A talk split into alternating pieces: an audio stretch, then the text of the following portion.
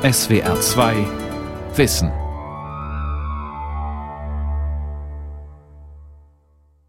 Mit der SWR2 Aula und dem Thema Entrückt und weltfremd, Innerlichkeit als Konzept und Klischee am Mikrofon Ralf Kaspari. Innerlichkeit, das scheint ein typisch deutscher Begriff zu sein, damit wurde und wird jedenfalls oftmals der angebliche Nationalcharakter der Deutschen beschrieben. Innerlichkeit bedeutet so viel wie Weltferne, Bezug auf ein in sich gekehrtes und monadisches Ich, das die Außenwelt eher ausblendet. Es bedeutet im politischen Weltflucht gepaart mit Hang zum Utopischen und mit völligen Fehleinschätzungen der Realität. Sind wir Deutschen so drauf? Dr. Sabine Appel, Buchautorin und Expertin für europäische Ideengeschichte, fragt in zwei Teilen, wann und wie der Begriff Innerlichkeit auftauchte, wie er sich verändert hat. Heute im zweiten Teil geht es um das 20. Jahrhundert und um einseitige Mythisierungen bezüglich der Innerlichkeit der Deutschen. An einem nebligen Novembertag des Jahres 1803 überquerte die französische Intellektuelle, Salonière, Kulturkritikerin und Politaktivistin Anne-Louise Germaine de Stael mit ihrer Reisegesellschaft von Lothringen aus den Rhein von Frankreich nach Deutschland. Es war eine Grenzüberschreitung weitergehender Art, wie man an den Notizen in ihrem Reisetagebuch sieht, wie man es aber auch in dem spektakulären, skandalumwitterten Buch nachlesen kann, das aus der Reise hervorging. De l'Allemagne hieß es sehr schlicht über Deutschland. Das geheimnisvolle Land auf der anderen Rheinseite von dem in jüngster Zeit derart stupende geistige Impulse ausgingen, dass sie begonnen hatte, dieses Land, seine Bewohner und seine geistigen Schöpfungen zu studieren, war für die Reisende faszinierend und beklemmend zugleich in der Melancholie dieser Flusslandschaft in den trüben Tagen des Monats November. Zu Hause in Frankreich hatte sich gerade die Revolution totgelaufen, um in der kaum verhüllten Ein-Mann-Herrschaft Napoleon Bonapartes zu enden. Es musste andere Wege zur Freiheit geben, dachte Madame de Stael. Ausgiebig hatte sie diese Fragen mit ihrem germanophilen Landsmann Charles de Villiers, der in Deutschland lebte und Kant übersetzte, in Metz debattiert, bevor sie nun endlich ihren Fuß in die Terra Incognita setzte. Ganz freiwillig war ihre Reise nicht, denn Bonaparte hatte sie aus Paris verbannt, was einer Verbannung aus dem ganzen Lande gleichkam die umtriebige und gefährliche Madame de Stael mit ihren Netzwerken und ihrer Beredsamkeit, die keineswegs bereit war, die napoleonische Herrschaft so hinzunehmen, wie sie sich gab. Die Reise nach Deutschland war eine Bildungsreise mit hohem Erkenntnisgewinn, doch sie bezeichnete, wie sich herausstellen sollte, auch den Beginn von zehn Jahren Exil. Die trübe Szene am Fluss, in der sie Frankreich, wie sie schrieb, hinter sich ließ, machte ihr diesen Umstand eventuell erstmals bewusst.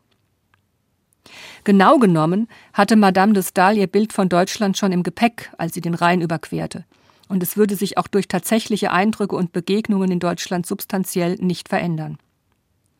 Das entstehende Buch war eine Mischung aus Reisebericht und Kulturporträt mit ausführlichen Abhandlungen über Literatur, unverkennbaren Reminiszenzen an die Germania des Tacitus und an die Klimatheorien des 18. Jahrhunderts im Kontext von Kunst- und Kulturdebatten.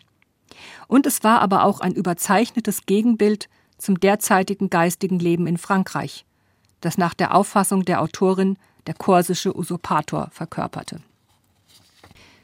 Dieses Gegenbild Deutschland bestand aus nichts als metaphysischem Idealismus. Gefühl in einer Stube voll Rauch, wie sie es einmal sinnig ins Bild setzte. Das sie aber mit ebenso spitzer ironischer Feder beschrieb, wie auf der anderen Seite der Spiegelbilder die konventionelle Substanzlosigkeit der berühmten französischen Konversation oder die auf Schein und Eitelkeit basierende Gesellschaftskultur in den Salons von Paris, die ihren Landsleuten am Ende auch Bonaparte, den Eroberer halb Europas, beschert hatte, denn dieser, so Madame de Stael, wusste sehr gut, dass den Franzosen der Ruhm noch immer wichtiger war als die Freiheit. Dies also als Folie zum Deutschlandbild der Madame de Stael. Es hatte aber auch einen sehr tiefen und ehrlichen Kern. Mehrfach äußerte Madame de Stael, wie beeindruckt sie von einem Kant-Zitat war, das so etwas wie das Motto ihrer Deutschlandrezeption bildete. Bei allen Karikaturen der verschlafenen Bewohner in den verschlafenen deutschen Kleinstaaten, die die große Revolution im Nachbarland, wie es schien, rundheraus ignorierten. Ihre Gelehrten kaum ausgenommen. Im Schlusswort seiner Kritik der praktischen Vernunft schreibt Immanuel Kant Zwei Dinge erfüllen das Gemüt mit immer neuer und zunehmender Bewunderung und Ehrfurcht. Der bestirnte Himmel über mir und das moralische Gesetz in mir. Beide darf ich nicht als Dunkelheiten verhüllt oder im Überschwänglichen außer meinem Gesichtskreise suchen und bloß vermuten. Ich sehe sie vor mir und verknüpfe sie unmittelbar mit dem Bewusstsein meiner Existenz. Das ist nichts Geringeres als die Grundverfassung der protestantischen Ethik, die ihren gesetzmäßigen Ausdruck gefunden hat im kategorischen Imperativ Immanuel Kants.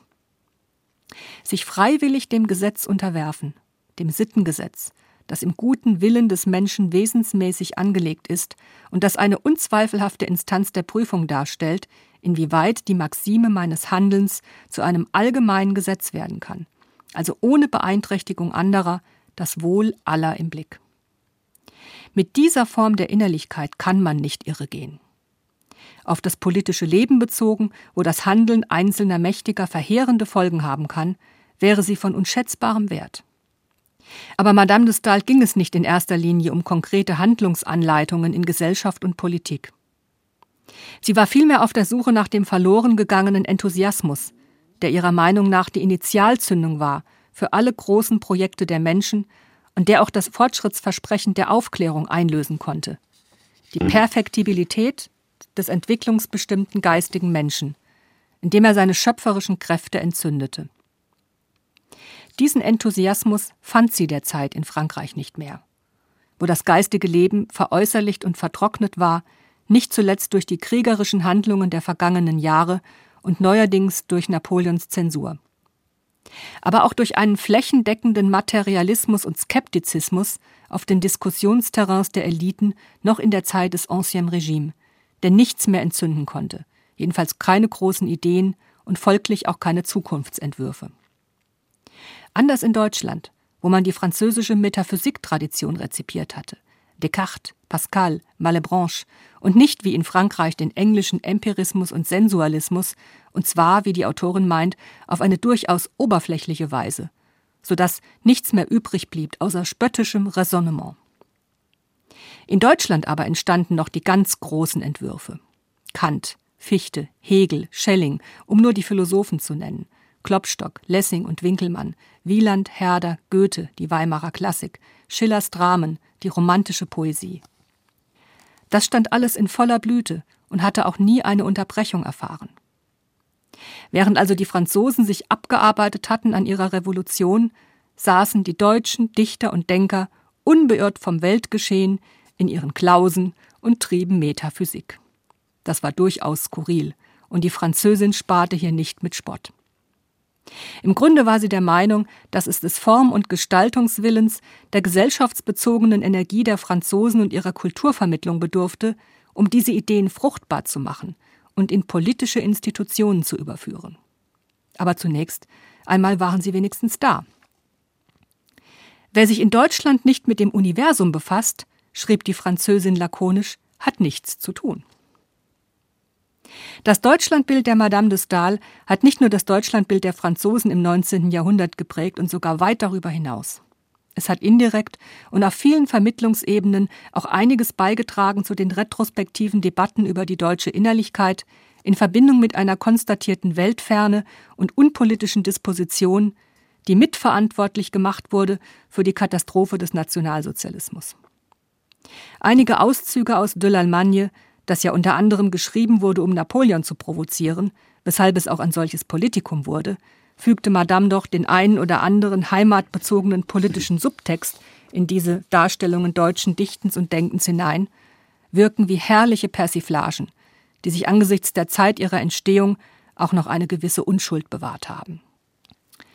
Das ist, vorweggenommen, der deutsche Michel mit Nachtmütze, aber in hochgelehrter Gestalt.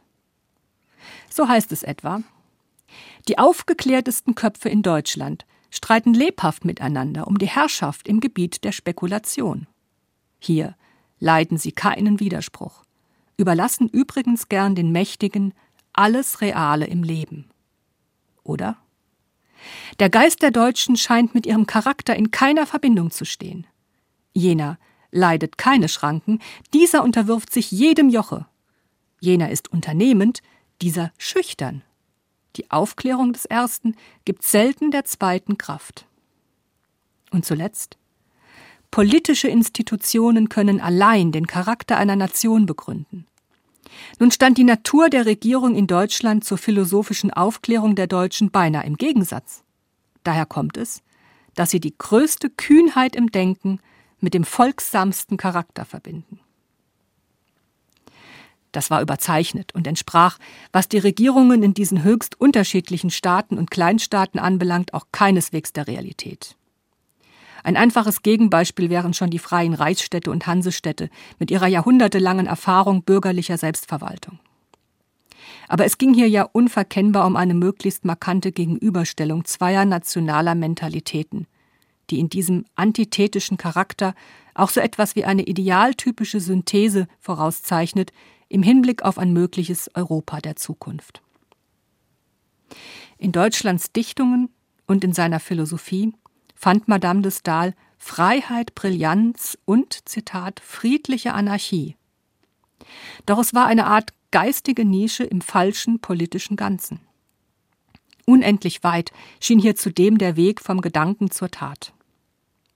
Im beschaulichen Weimar, das die temperamentvolle Französin um die Weihnachtszeit mehrere Wochen lang mit ihrem Gefolge, ihrer gebündelten Energie und ihrem stupenden Redefluss heimsuchte, hätte sie jedenfalls bei näherem Hinsehen die sicher erstaunliche Erkenntnis gewinnen können, dass der Landesfürst, Herzog Karl August von Sachsen-Weimar, politisch weit progressiver war als sein Staatsminister, der Dichterfürst Johann Wolfgang von Goethe. Und was die umgedeutete Innerlichkeit anbelangt, die später in dieser Umdeutung derart prominent wurde, so liegt sie rezeptionsgeschichtlich im Übergang von Hegel zu Kierkegaard. Der christliche Philosoph, geboren 1813 in Kopenhagen, führt eine de facto mystische Verwendung des Wortes Innerlichkeit in die Diskussion ein, die wiederum einen traditionellen christlich-platonischen Gegensatz aufgreift. Hier die gottsuchende hohe Innenwelt, da die mängelbehaftete Außenwelt, die keine Wahrheit verbirgt. Diese Deutungsart in der Verwendung des Wortes Innerlichkeit schreibt sich dann fort. In den Jahren des Ersten Weltkriegs, genauer gesagt zwischen 1915 und 1918, schrieb der Schriftsteller Thomas Mann, Autor der Buddenbrooks und des Tod in Venedig, seine Betrachtungen eines Unpolitischen. Er war Anfang 40, als er die Abhandlung schrieb, so dass er sie rückblickend kaum als Jugendsünde behandeln konnte. Aus der Sicht des späteren exilanten amerikanischen Staatsbürgers und bekennenden Antifaschisten musste ihm die Schrift, zu der er sich schon kurz nach der Drucklegung mehr oder weniger innerlich distanzierte, eigentlich peinlich sein. Dass er sie dennoch in seine Werkausgaben aufnahm und sich ausdrücklich dazu bekannte, zeugt nicht nur von seiner Redlichkeit und autobiografischen Werktreue, sondern vor allem von seinem profunden Anliegen, den sogenannten deutschen Geist in allen seinen Formen und Abirrungen ans Licht zu befördern und radikal zu analysieren. Er sah das als notwendig an, um die Barbarei der NS-Zeit in einen mentalitätsgeschichtlichen Kontext zu stellen, aus dem er sich selbst, wie er meinte, nicht freistellen konnte, da das alles ja ein Teil von ihm war. Wie eine ganze Reihe namhafter Zeitgenossen aus der schreibenden Zunft, etwa Ernst Bertram, Robert Musil, Gerhard Hauptmann, Friedrich Gundolf und Richard Demel, hatte der Dichter 1914 den Kriegsausbruch befürwortet. Er bezeichnete ihn als einen großen, grundanständigen, ja feierlichen Volkskrieg, wie er ausgerechnet dem Bruder Heinrich schrieb, dem Schriftsteller Heinrich Mann, der von Anfang an Pazifist war. In seinem Aufsatz Gedanken zum Kriege, die er in einem Essay über Friedrich den Großen noch im Jahr des Kriegsausbruchs konkretisierte, vertrat Thomas Mann die Auffassung, im Ersten Weltkrieg wiederhole sich der siebenjährige Krieg Friedrichs des Großen. Da stieß das neue, aufstrebende mit dem alten, bestehenden zusammen. Damals Preußen gegen die russisch-österreichisch-französische Koalition, hier das Deutsche Reich gegen Russland, England und Frankreich. Friedrichs Einfall ins neutrale Sachsen entspreche der völkerrechtlich ebenso rechtswidrige Einfall des Deutschen Reiches ins neutrale Belgien. Aber, so Thomas Mann, Zitat, die junge, die aufsteigende Macht ist psychologisch genommen immer in Angriff und somit gerechtfertigt. Besonders befremdlich erscheinen die Gegenüberstellungen in den Betrachtungen eines Unpolitischen, wonach die Männlichkeit Deutschlands mit dem feminin eleganten Frankreich und somit dem römischen Westen positiv kontrastiert wird. Das richtet sich unter anderem ausdrücklich gegen seinen frankophilen Bruder, mit dem er sich im Zuge der Kriegsdebatten nachhaltig überwarf und der in seinem Solar-Essay den Kampf des Geistes und der westlichen Demokratie gegen den Ungeist der deutschen Kriegspartei und eines tumpen deutschen Nationalismus gesetzt hatte. Bruder Thomas bezeichnet Menschen wie Heinrich abschätzig als Zivilisationsliteraten, während er, Thomas, der heimlichen Unendlichkeit deutscher Kultur, deutschen Geistes und deutschen Wesens die Treue halte, die im Kern unpolitisch und individualistisch, überparteilich und geistig frei sei. Diese vermeintliche Geistesfreiheit und Überparteilichkeit stellt er als Verkörperung freien Künstlertums mit aristokratischen Zügen, wörtlich spricht er von einer antidemokratischen Legitimität des Einzelwesens, in Gegensatz zum, Zitat, mechanisch-demokratischen Staat in einer republikanischen Volksherrschaft, der sich die Deutschen traditionell zu entziehen verstünden. Die Politik sei im Ganzen die Sphäre der Notdurft und der Kompromisse. Zitat Ende. Sie führe zu Mittelmaß, mittlerer Linie und Gleichmacherei. Mit ziemlich ähnlichen Argumenten wurde später die Weimarer Republik samt ihrem unübersichtlichen Parteiensystem außer Kraft gesetzt und der deutsche Geist, den Thomas Mann hier charakterisiert, erlangte beklemmende Realität. Der Individualismus der Deutschen, schrieb Thomas Mann damals, entziehe sich dem Versuch, sich politisieren und demokratisieren, sprich französisieren zu lassen, also in den langweiligen Kerell der Tagespolitik aufzugehen und damit seine charakteristische Tiefe zu verlieren. Dem Schriftsteller Thomas Mann würden ob solcher Auslassungen, die er schwarz auf weiß hinterlassen hatte, später die Augen aufgehen. Und da war Deutschland längst in eine Barbarei unvorstellbaren Ausmaßes geglitten, deren Ende zumindest er im sicheren kalifornischen Exil abwarten konnte. Millionen Deutsche konnten dies nicht. Diese Verirrungen des ehemals Unpolitischen im reifen Mannesalter erklären auch den unverkennbaren Selbsthass, unter dem die späteren Auslassungen Thomas Manns über die deutsche Innerlichkeit standen, die dann ja nachhaltig einen Diskurs prägten, der nach wie vor anhält und gültig ist. Helmut Plessner, der Soziologe und Kulturanthropologe, hat vor allem die historische Situation Deutschlands für seine ähnlich gelagerten Thesen herangezogen. Desgleichen Norbert Elias, der das Selbstverständnis über die Bildung, das zur Ausprägung einer spezifischen Form der Innerlichkeit geführt habe, als eine bewusste Abgrenzung des deutschen Bürgertums von der verrufenen Welt der Höfe und damit auch der französischen Einflusssphäre, als eine Entwicklung zum mittelständischen Sozialcharakter hin definierte, bevor es dann zu einem nationalen Phänomen wurde. Der Sozialwissenschaftler hält keine Brachialthese derart bereit, dass eine spezifisch deutsche Geisteshaltung, ein nebulöser Idealismus und eine Neigung zur Metaphysik in Form einer bewussten Ausblendung der äußeren und der politischen Welt, die wir alle in uns tragen, ob wir es wollen oder nicht, sozusagen nahtlos von Luther über die deutsche Romantik und den deutschen Idealismus zum Irrationalismus und später zu Hitler geführt habe. Thomas Mann aber, der Romancier, der Spätromantiker, der einmal bekannte, er habe die Geisteswelt des 19. Jahrhunderts innerlich nie verlassen, geht mit einer unvergleichlich größeren Identifizierung an diese Fragen heran, und er muss sie dann auch radikaler beantworten. Nichts von dem, was ich Ihnen über Deutschland zu sagen versuchte, kam aus fremdem, kühlem, unbeteiligtem Wissen, äußerte er 1945 vor einem amerikanischen Publikum. Ich habe es auch in mir, habe es alles am eigenen Leibe erfahren. Das war kurz nach Kriegsende in einer englisch gehaltenen Rede in der Forschungsbibliothek des US-Kongresses in Washington, D.C. Der zentrale Satz dieser Rede besteht darin, dass es nicht zwei Deutschlands gebe, ein gutes und ein böses, sondern nur eines, Zitat, dem sein Bestes durch Teufelslist zum Bösen ausschlug.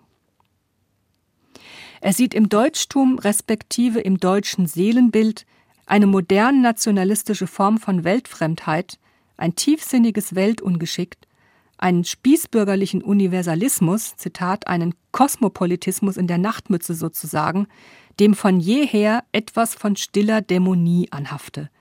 Denn in dem Moment, indem sich ein zum metaphysischen begabter Intellekt wie der Deutsche mit dem altertümlichen Paare, dem in Deutschland auf Schritt und Tritt noch äußerst präsenten Mittelalter und auch Luther, der konservative Revolutionär, in dieser Form eine wirklich singulär deutsche Erscheinung, der permanent mit dem Teufel haderte, sei er im Kern noch ein sehr mittelalterlicher Mensch gewesen. Da also, in dieser unseligen Kombination sei der Teufel. Dann kommt er auf Faust, den einsamen Denker und Forscher, Theologen und Philosophen, der aus Verlangen nach Weltgenuss und Weltherrschaft seine Seele dem Teufel verschreibt und den er als Repräsentanten der deutschen Seele bezeichnet. Weltferne und Weltverlangen, ein provinzieller Kosmopolitismus und Universalismus, ein Ungenügen an sich selbst, das zugleich zur Weltherrschaft strebt. Introspektion, Mystizismus und ein mangelndes Verhältnis zur Welt, vor allem aber zur Politik. Aus diesen Gegensätzen beschreibt der Dichter die deutsche Seele. Zitat, den deutschen Dualismus von kühnster Spekulation und politischer Unmündigkeit. Diese sei schließlich repräsentativ auf eine monumentale Weise, Zitat, für das kerndeutsche Auseinanderfallen von nationalem Impuls und dem Ideal politischer Freiheit, das im deutschen Verständnis stets nur nach außen gerichtet gewesen sei, in Gestalt eines dumpfen und abgrenzenden Nationalismus. Keine Rede davon, dass es ein deutscher Philosoph war, der den Ausgang des Menschen aus der selbstverschuldeten Unmündigkeit propagierte und der daraus das Credo der Aufklärung machte. Keine Rede davon, dass es gerade die lutherische Reformation war, auch wenn der Reformator dies ganz bestimmt nicht gewollt hatte, die mit ihrer Gewissensethik, ihrer These vom Priestertum aller Gläubigen und ihrer Loslösung des Glaubens von den kirchlich-institutionellen Autoritäten und ihrer Deutungshoheit auch dem Bildungsimpetus durch die Aufforderung zur eigenständigen Bibellektüre einen Demokratisierungsschub ohnegleichen in Gang gesetzt hatte, indem ihre ursprünglich theologischen Ansätze à la longue auch aufs politische Gebiet übertragen wurden.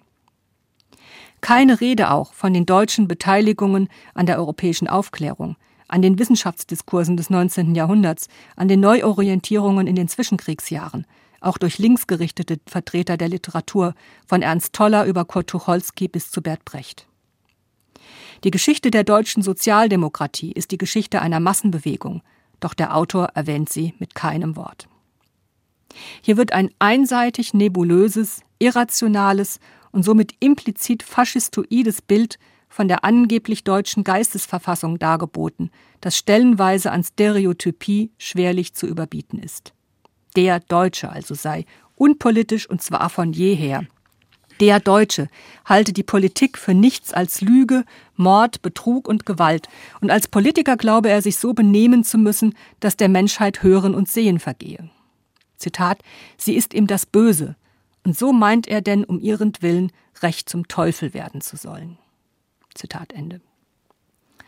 Es ist bemerkenswert, dass diese Totalabrechnung, die Thomas Mann mit Deutschland und mit dem Deutschtum vollzieht, einen äußerst nachhaltigen Diskurs in Gang gesetzt hat, der die gründliche Aufarbeitung des Narzissmus, wenn auch mit jahrzehntelanger Verspätung, mittelbar erst ermöglichte.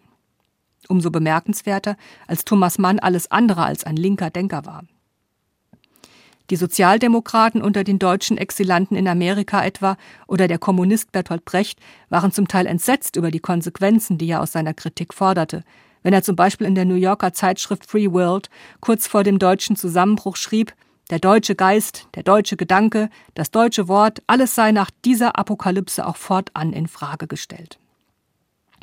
Dass er den deutschen Romantizismus dafür verantwortlich macht, einen ins Verbrecherische gewendeten weltfremden Idealismus fasst er in einem Begriff zusammen, der fortan prägend wird und allen künftigen Debatten eine eingängige Überschrift verleiht. Deutsche Innerlichkeit. In seiner Rede Deutschland und die Deutschen definiert Thomas Mann die Innerlichkeit als Auseinanderfallen des spekulativen und des gesellschaftlich-politischen Elements menschlicher Energie. Und er tut dies im Zusammenhang mit der seelischen Tiefe der Deutschen und mit ihrer Affinität zur Musik, der dämonischsten aller Künste, so schreibt er, wie dann ja auch sein Dr. Faustus naheliegenderweise ein Musiker ist. Aber ist das umgedeutete Wort wirklich ein Schlüsselbegriff, um eine deutsche Geisteshaltung zu fokussieren, die auch einen Nährboden bildete für den Nationalsozialismus? Helmut Plessner, der die Grundthese teilt, schlägt weitere Bögen. Indem er zum Beispiel die großen Bucherfolge weltanschaulicher Art seit den 60er Jahren des 19. Jahrhunderts auflistet, die hier den Weg freimachten. Darwins Entstehung der Arten, Rembrandt als Erzieher, Chamberlains Grundlagen des 19. Jahrhunderts, Bergsons L'Evolution créatrice, Spenglers Untergang des Abendlandes. Eine biologistische Weltsicht, die den Weg zur Rassenideologie ebnete, eine Lebensphilosophie, die zugleich die Versuchung aufzeigte, sich mit der Überwindung des christlich-platonischen Weltbildes und der Betonung der Vitalkräfte des Menschen auch aller überlieferten Humanität zu entledigen. Plessner schreibt, Wer von der Erkrankung der Erde am Geist, von dem Widersachertum des Geistes gegen das Leben, von der erleuchtenden Macht des Blutes und der eigentlichen Wahrheit vorgeschichtlichen Lebens überzeugt ist, wird die Tradition des Christentums und der nachhomerischen Antike zur Verfallsgeschichte rechnen und bereit sein müssen, sie einem politischen Dogma zu opfern, das die Erneuerung der Rasse zum Ansatzpunkt einer antirationalen, antihumanitären, antichristlichen Wendung des Menschen machen will. Zitat Ende. Auch Thomas Mann bezieht sich auf diese geistigen Wegmarken, die verhunzt und verwurstelt wurden für die menschenverachtende Ideologie der Nationalsozialisten, etwa in seinen Tagebuchblättern der Jahre 1933 und 1934. Nietzsche, Bergson und sein Elan Vital, Ludwig Klages, das Antizivilisatorische bei Knut Hamsun, der Aristokratismus eines Stefan George. Deutsche Innerlichkeit. Das missverstandene Wort scheint monströs, in Zusammenhänge gestellt wie den industriellen Massenmord oder die Massenhysterie bei Goebbels Rede im Berliner Sportpalast. Aber einiges war monströs, wie wir durch die realgeschichtliche Überlieferung wissen. Zum Beispiel die Geschichten von KZ-Aufsehern, die beseelt in Klängen von Schubert und Bruckner schwelgen, die sie teilweise noch von den Häftlingen spielen lassen, die sie später in die Gaskammern führen. Gespenstisch wirkt auch eine Publikation, die 1940 in Deutschland erschien. Deutsche Innerlichkeit von Ulrich Christoffel. Mit 24 Bildtafeln, Gemälden von Caspar David Friedrich, Matthias Grünewald, Albrecht Dürer oder Philipp Otto Runge. Wird eine Gemütsverfassung beschworen, die angesichts dessen, was zu dieser Zeit gerade in Deutschland geschah, einigermaßen befremdlich anmutet. Die Empfindung ist eine leidende Kraft, heißt es im Eingangskapitel, die auf einen unbestimmbaren, träumerisch beschaulichen Verhalten der Seele gegenüber der Welt beruht und zugleich im Empfangen tätig belebend und gestaltend wirkt mit Kronzeugen wie Meister Eckhart, den romantischen Dichtern Novalis und Görres, dem Pietisten Sebastian Frank oder Goethes Romanfigur Wilhelm Meister werden Sätze wie die folgenden komprimiert, zitiert oder paraphrasiert. Innere Schätze allein beglücken, von außen suchst du ewig Ruhe vergebens. Oder nach innen geht der geheimnisvolle Weg. In uns ist die Ewigkeit. Die Außenwelt wirft nur ihre Schatten in dies Lichtreich. Dass jemand 1940 so etwas schreibt und zitiert, ist das eine.